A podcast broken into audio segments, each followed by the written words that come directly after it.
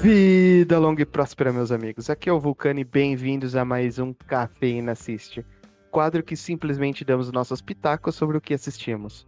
O filme de hoje é Viúva Negra e para falar dele comigo tenho a Luana. Oi, gente. Bora pro filme.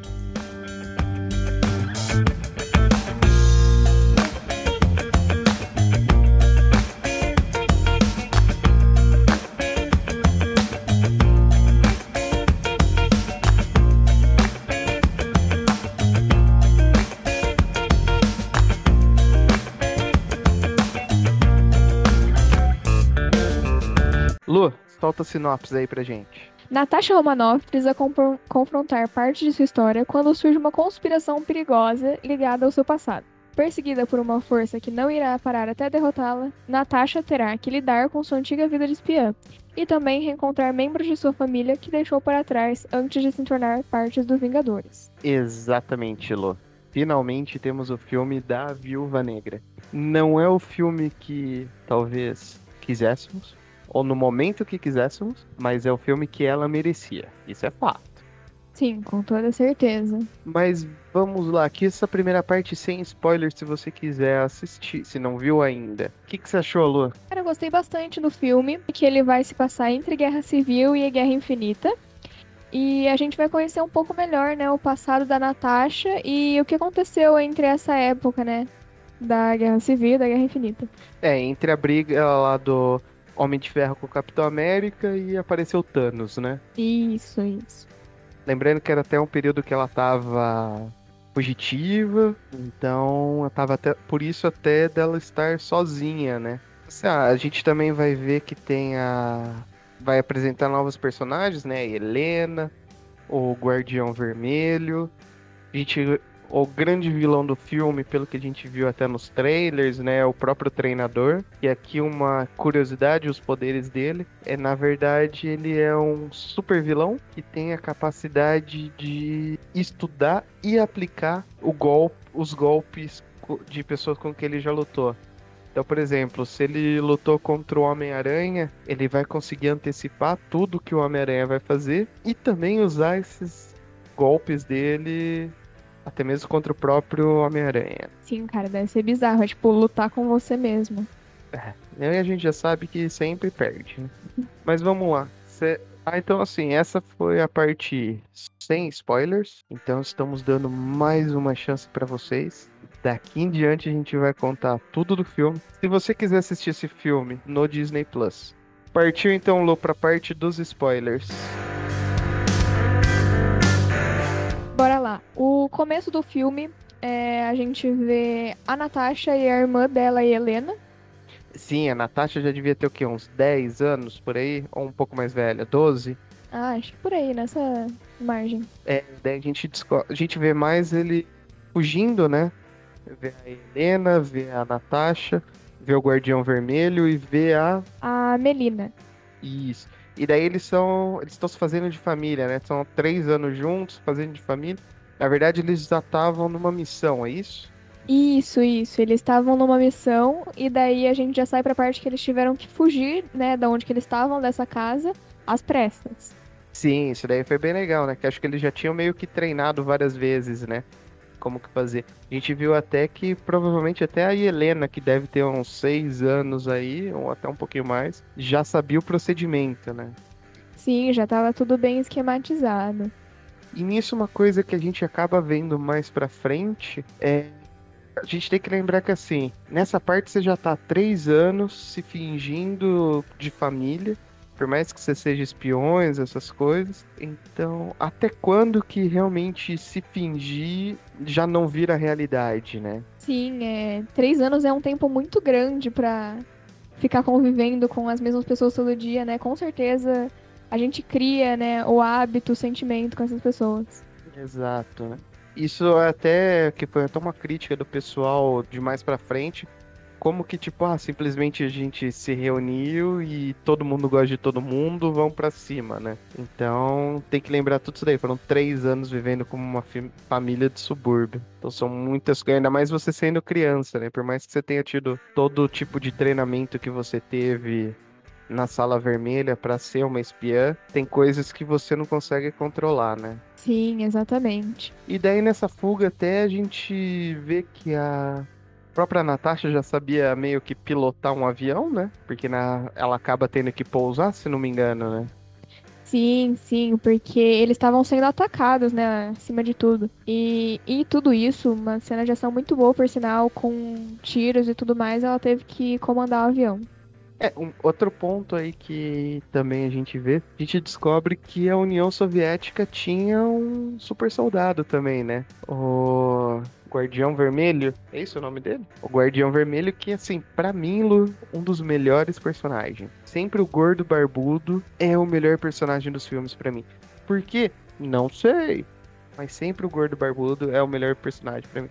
A gente deixa no ar, mas eu realmente gostei muito dele também, a atuação dele e ele em si no filme foi muito bom. É uma atuação muito boa que a gente já vê da época de Stranger Things, né? Que ele que é o xerife lá do Stranger Things, pai da Eleven. Então, pela segunda vez, ele está sendo é, pai adotivo de mulheres super poderosas. Sim. Já deve ter pego o hábito, né? Ah, já treinou, né? Já. E aí também a gente vê o desespero da Natasha para não levar a Helena na, na sala vermelha, né? Na cena lá do, do aeroporto, se não me engano, em Cuba, né? Isso, é, especialmente porque elas foram separadas, né? É, pela, não só por ela ter sido separada, mas pela idade, né? E a gente descobre que a, a Natasha foi pra Sala Vermelha muito mais nova que a Helena, né? Sim. Deve ter sido muito choque para ela. Eu não acho que vá ser um treinamento super tranquilo. Parece meio que uma lavagem cerebral ali também, né? Envolvida. Sim, a gente até vê isso na nos flashbacks que passam aí no início do filme, depois dessa parte, quando tá vindo a vinheta. Sim. E outra coisa que a gente vê aí também é depois a parte já volta a ser mais crescida, aí que a gente entende qual é o período que o filme vai acontecer, se daí foi só, tipo, o início. Já vê a, a Natasha fugindo lá da guerra civil, né? Já ela como foragida, tentando se esconder. E também a gente vê a Helena, que me... ela tá lá, mas ela ainda discorda das viúvas, né? Ela ajuda lá no plano, eu não lembro se ela ajuda no plano ou se ela só ajuda porque ela foi acordada, digamos assim, da lavagem. Então, é, nesse vai e vem, ela conseguiu pegar o antídoto com a moça que tava ali dentro da maleta.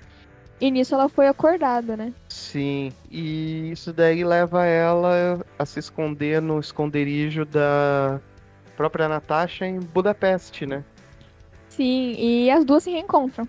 Exato, porque a hora que a Natasha tá escondida lá no. tá, fugi... tá foragida, temos a primeira cena do treinador, né? Que vai atacar ela porque ela tá com os antídotos, né?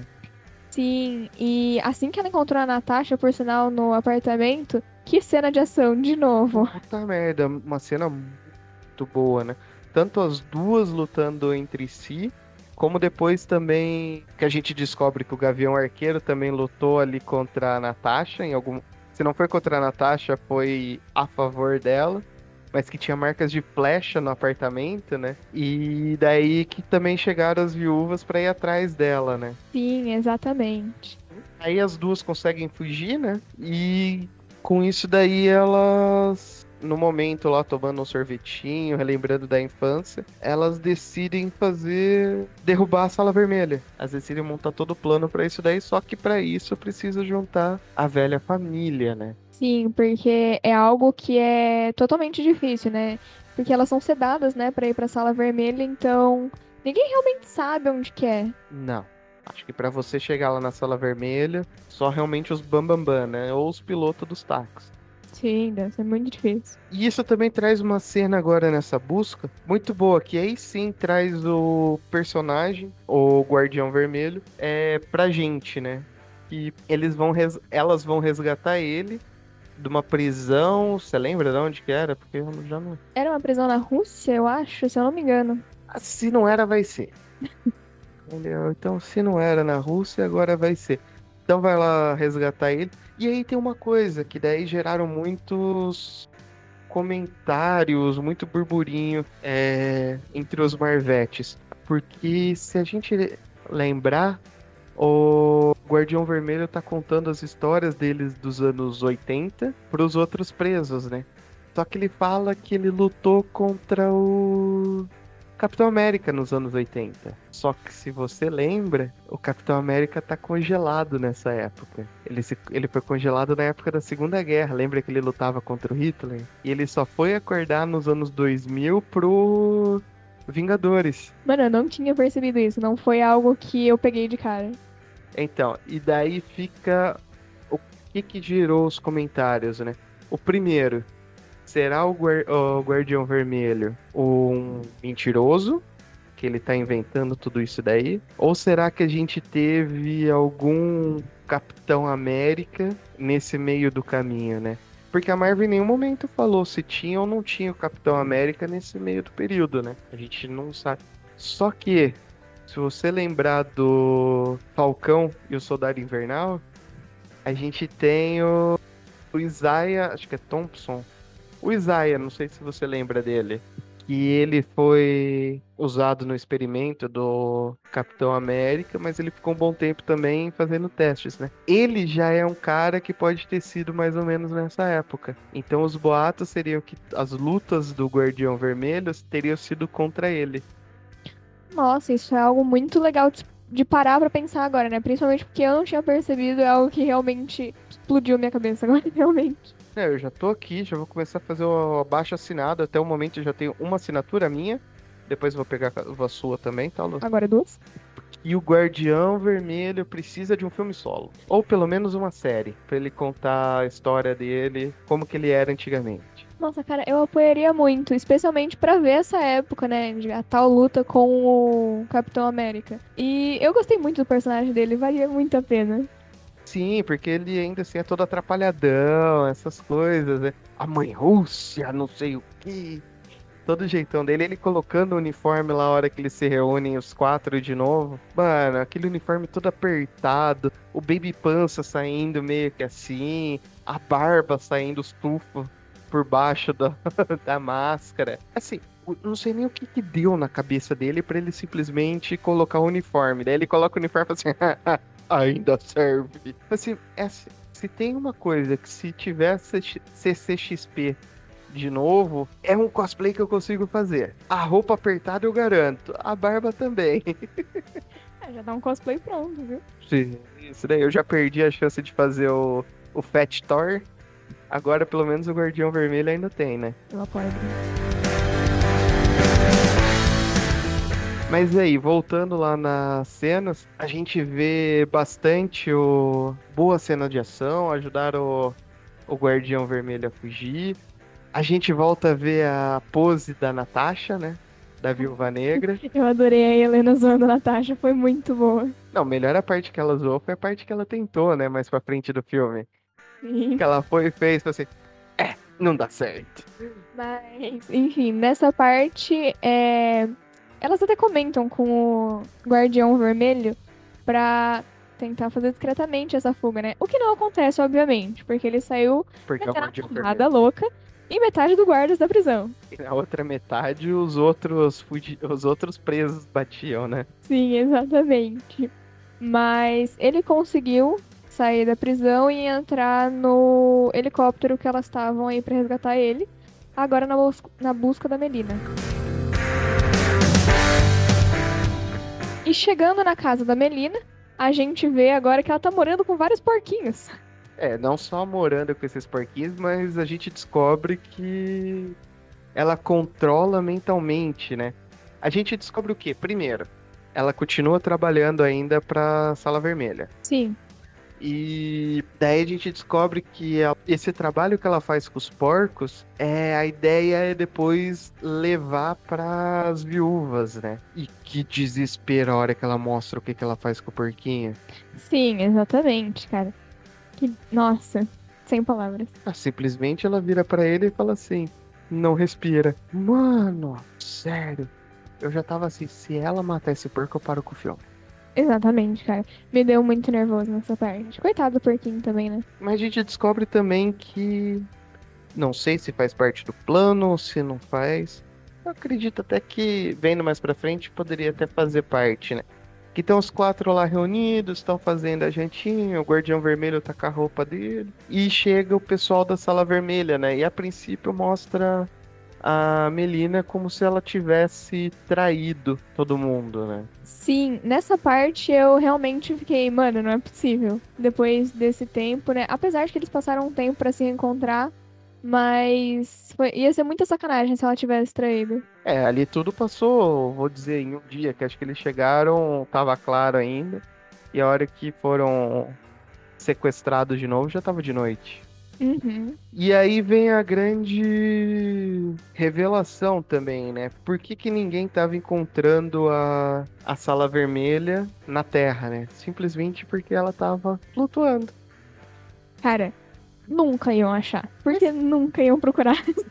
Mas será que a Shield ou a Sword sei se já existia Sword, acho que ainda não, né? Porque foi na Guerra Infinita, foi, entre, foi antes da Guerra Infinita. Será que nunca ninguém viu? Falou assim, não, só tem um negócio aqui flutuando, o que que é? Cara, é muito difícil de pensar, até porque eles poderiam ter visto ou rastreado alguém que participava ou foi sedado para levar para sala vermelha para achar esse lugar. É, até então eu não sei quanto que as pessoas conseguiam seguir as viúvas, né? Que é até o que eles falam é que são máquinas de matar, super bem treinadas. A gente vê a própria Natasha, como ela é fodona, né? Que a princípio ela não tem poder nenhum, mas tá nas porradas lá contra todo mundo, independente se é um deus nórdico, ou se é um cara numa armadura de ferro, ou se é um extraterrestre, né?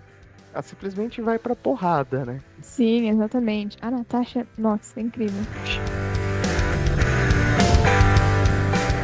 Chegando lá na sala vermelha, a gente descobre duas coisas. Primeiro, que o cara que eles julgavam tá morto, tá vivo. E aí a segunda coisa é que a missão que era para ter matado esse cara é a missão de Budapeste. Aí a gente acaba descobrindo que a viúva e o Gavião Arqueiro se juntaram para explodir onde o cara tava. E para eles terem certeza que era onde ela tava, onde ele ia estar, é, tinha a filha dele, que acho que é um dos maiores arrependimentos da viúva. E que essa cena, esse detalhe é a filha do. Qual que é o nome do cara, Lucas? Eu já esqueci. Dracov. Que no primeiro Vingador, de novo trazendo easter eggs, a hora que a Viúva Negra vai interrogar o Loki, lembra que ele tá preso lá na nave? Sim. O Loki comenta alguma coisa, tipo, do medo dela, essas coisas, ou do arrependimento.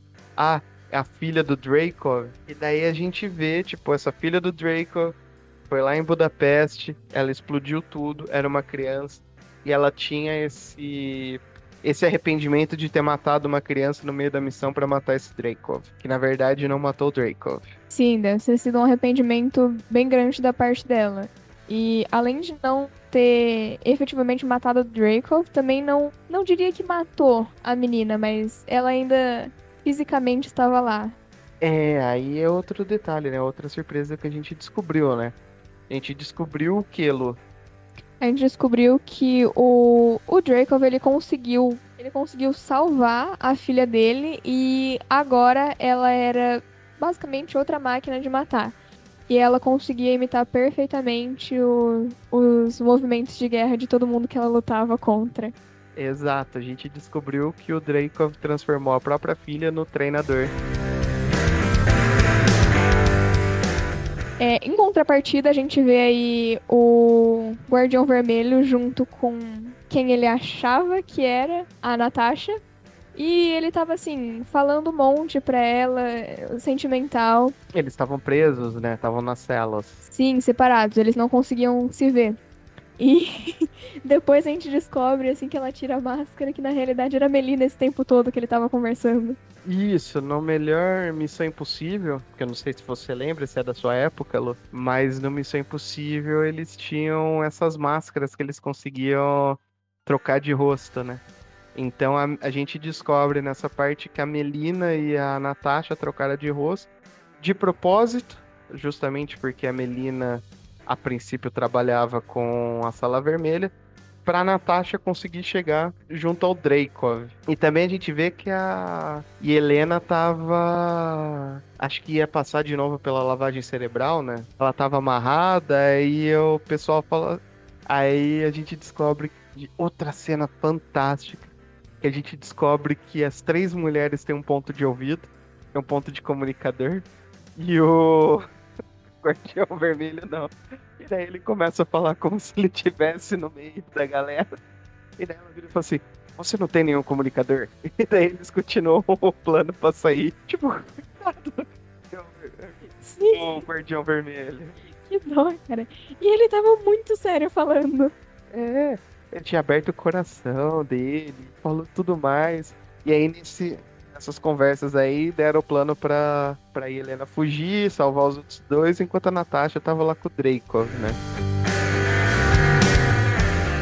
Logo em seguida, né, Lu, a gente vê uma cena sensacional, que a gente lembra que a Melina falou alguma coisa pra Natasha, enquanto eles estavam lá na casa da Melina, de desligar um nervo do nariz, alguma coisa assim. E a gente vê a cena da Natasha num interrogatório tentando fazer o, o Draco agredir ela, justamente para desligar esse nervo, né? Daí ela vira assim: ah, se você não for capaz de fazer isso, eu não lembro se ele chega a bater. Ela bateu a cabeça Não, mas ele bateu nela ou não? Não lembro bem, mas ela não tava conseguindo agredir ele antes fazer de conseguir quebrar esse nervo. Fazer com que ele agredisse ela, né? Mas aí que nem você falou, né, Lu? O que, que ela fez? Ah, ela bateu a cabeça na mesa e com certeza distendeu o nervo na hora. É, ela virou e falou assim: ah, se você não faz isso daí, deixa que eu resolvo sozinha, né? Mas por que, Lu, que ela precisava desligar esse nervo? Por causa que é, o Draco ele colocou algo na rotina delas e ele tendo um feromônio, elas não conseguiam agredir ele de forma alguma, tipo, não chegava perto. Então tinha que desabilitar o nariz pra ela não sentir esse cheiro. E aí com isso daí poder chegar perto nele e agredir. E daí também a gente descobre que ela precisava não só provocar ele, né, Pra agredir ela, como também pra fazer com que ele, não vou falar usasse assim, mas mostrasse ela como acessar o as informações dentro da sala vermelha, como desbloquear, né? Daí a gente descobre que era só passar o anel, né? É tipo você digitar qual sua senha, um, dois, três, quatro. Sim, exatamente. E com isso teve toda a briga, tanto da parte da Natasha com o treinador, quanto com as viúvas. De novo, uma cena de ação incrível. O filme inteiro trouxe cenas de ações incríveis. Realmente, Lu, se a gente pensar para um filme de ação, um filme de super-herói, tinha bastante. Eu não vou dizer super-herói, né? Mas ali era um filme de herói com muita cena boa de ação. Lembra bastante os Capitão América, porque principalmente o Capitão América 2, né? Que tem bastante coisa assim, mais porrada, bruta, sem usar superpoder, sem ficar atirando com armadura, mais porradão, né? Lembra bastante os filmes de ação de antigamente. Sim, exatamente. E voltando, que a Natasha tava lutando com as viúvas, a Helena chegou, salvou o Gongo e acordou as viúvas. Sim, também eles acabaram destruindo lá, acho que eles colocaram bombas, né? Destruindo a sala vermelha para que não se repetisse. As viúvas acabaram saindo de lá. E também o a treinadora, né? Não mais o treinador, que a gente já descobriu quem que é. Brigando com a Natasha, essas coisas.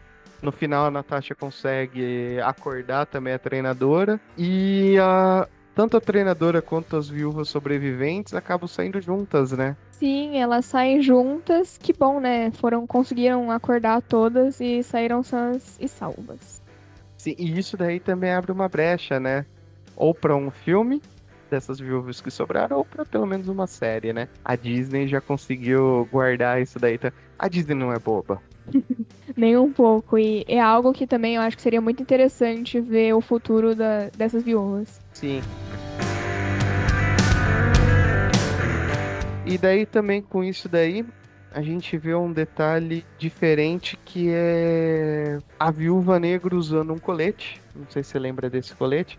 Esse colete a Helena usava e ela adorou. Daí a Helena deu Eu não lembro em qual momento do filme que a Helena deu esse colete pra Natasha, mas ela deu esse colete, que é o colete que a gente vê em Guerra Infinita. Principalmente, aí de novo, easter egg dos Marvetes a hora que você viu a Guerra Infinita. A hora que o Thanos estrala os dedos, ou estala, nunca sei a diferença, é o pessoal prestou atenção no frame que a, aparece a Viúva Negra. E ela põe a mão na barriga. E nisso daí eu lembro que na época o pessoal falava que ela tava grávida e que ela sentiu perder o bebê. Só que aí o pessoal percebeu, na verdade não é que ela tava grávida, ela pôs a mão no colete. Então ela lembrou da irmã dela, né? Da Helena. Ela ficou preocupada pela irmã nesse momento. Sim, é, é um easter egg muito bom e muito sentimental, porque, especialmente eu, eu gostei muito da relação das duas durante o filme.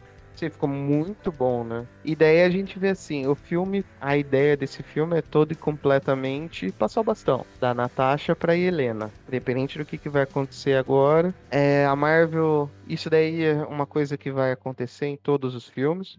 Todos os heróis vão ser trocados, acontece nos quadrinhos, vai acontecer mais pra frente, então a gente sabe que nenhum ator vai ser eterno que nem já aconteceu também com Robert Downey Jr., com Homem de Ferro, né? Então vão ter alternativas. E essa passagem de bastão para Helena, uma coisa também que eles comentaram, que realmente para fazer a despedida, né? Então ela foi pro pro jato dos Vingadores. Falaram até que esse jato seria o próprio jato que eles encontraram que o Hulk usou no Ultron. Não sei se lembra que o Hulk entra num jato, tira o Ultron de lá e daí ele some. Sim, sim. Então provavelmente esse jato aí, o cara amigo dela recuperou e daí foi o que ela usou. E um detalhe que o pessoal percebeu também aí de novo, outro easter egg. Sim, sou nerdzão, sou Marvé. Quando a Viúva Negra primeiro apareceu, ela aparece vindo, andando de frente.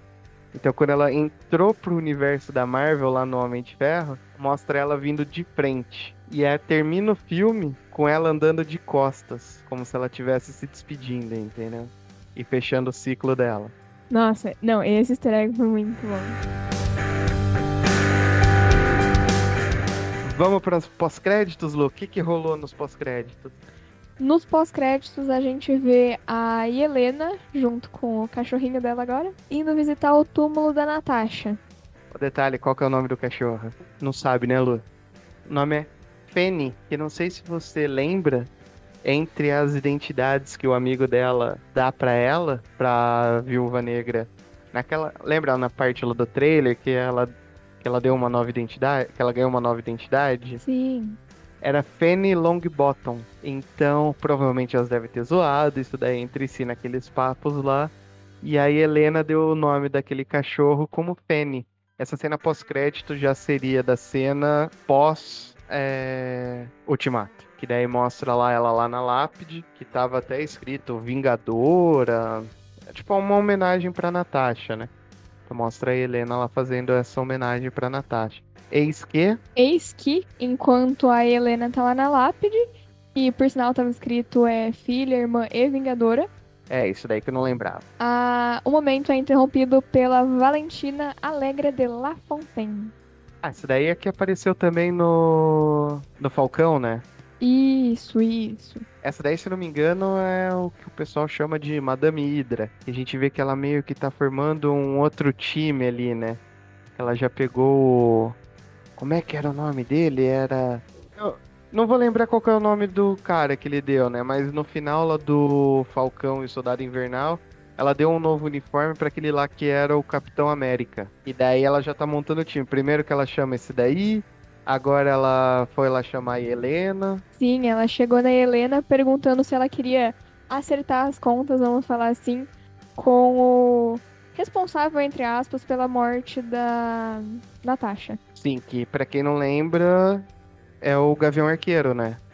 Responsável, bem entre aspas, que nem você comentou, Lu, porque ele também queria ter se matado, mas ela se ela foi eficiente em se matar, né? Ela que substituiu, mas ninguém sabe o que, que aconteceu lá. Pode ter parecido que foi ele que matou ela. E aí também mais easter eggs. A gente sabe que vai ter uma série do Gavião Arqueiro, que ele vai treinar uma nova Gavião Arqueira. Então, provavelmente a Helena estará nessa série também. Sim, eu também acho. Ah, e tem um detalhe, Lô. Teve uma cena excluída. O final não era pra ter sido bem esse 100% desse final. É, não sei se você lembra quando elas eram pequenininhas que a Natasha da, começavam a subir e aí Helena terminavam, que era tipo como um assobio de irmãs. Sim, lembro. Le lembra o que, que aconteceu quando a Helena chegou na lápide antes da Madame Hydra chegar? Ela tava subindo? Sim, ela subia, isso daí foi pro filme. Só que o que tinha, o que tem uma cena que foi excluída, chegou a ser gravada, é a resposta. Então tinha um assobio respondendo, né? Então, assim, não sei o quanto que é de boato isso daí. E principalmente se foi verdadeiro. Tipo, se eles chegaram realmente a pensar nisso daí, que significaria que talvez a viúva ainda estivesse viva. Ou não, então acho que eles tiraram isso daí. Pode ser que ela apareça, pode ser que não apareça. Ninguém sabe como vai ser. Assim como o Robert Downey Jr. também pode aparecer a qualquer momento mesmo que seja em flashback. Então, isso daí. Pena que não foi pro filme. Que acho que o povo ia adorar ficar com esse gancho no ar. Mas o Kevin Feige, que é o quem manda nos filmes da Marvel, né, que junta tudo, ele não dá ponto sem nó. Então, se ele não colocou isso daí, acho que é mais fácil ele não colocar e mais para frente introduzir ela, do que ele colocar isso daí e nunca introduzir e aí acabar com as expectativas das pessoas, né? Sim, é bem melhor fazer isso mesmo. E aí, novamente, que nem a gente falou, puta filmaço, vale muito a pena. Se você não é fã da Viúva Negra, você acaba gostando mais dela, né? Mas tá certo que não tinha como não ser fã dela, né? É impossível. É, existem dois tipos de pessoas: os que gostam da Viúva Negra e os que estão errados, entendeu? Sim, exatamente. E além disso, é um filme que mesmo se você não gosta da Marvel, eu recomendo 100%. É um filme muito bom. Ah, com certeza. E se você vai passar esse filme para um amigo que nunca assistiu e tá assistindo na ordem cronológica, não esqueça de não fazer a parte dos pós-créditos. Pule a parte dos pós-créditos para ele, senão vai estragar tudo para eles. Exatamente, não esqueça, é um detalhe muito importante. Chegamos assim ao final do nosso episódio. Para ouvir os demais episódios, basta procurar por Cafeína Cast no seu agregador de podcast favorito. Ah, aproveita que já está no feed e assina. É de graça e ainda vai receber os novos episódios antes de todo mundo. Se tem alguma série que gostaria que comentássemos, manda uma DM no nosso Instagram, arroba Cinecafeína, ou no nosso Twitter, arroba cafeína_cast. Ficamos por aqui. Fui! Tchau!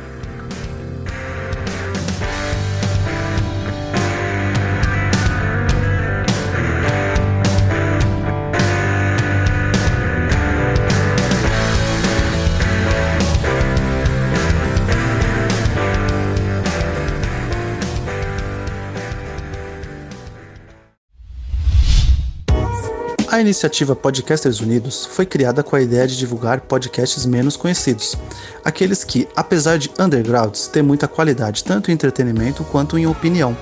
Por aqui você tem a chance de conhecer novas vozes que movimentam essa rede. Então entre lá no nosso Instagram, o arroba Podcasters Unidos, é só escolher e dar o play.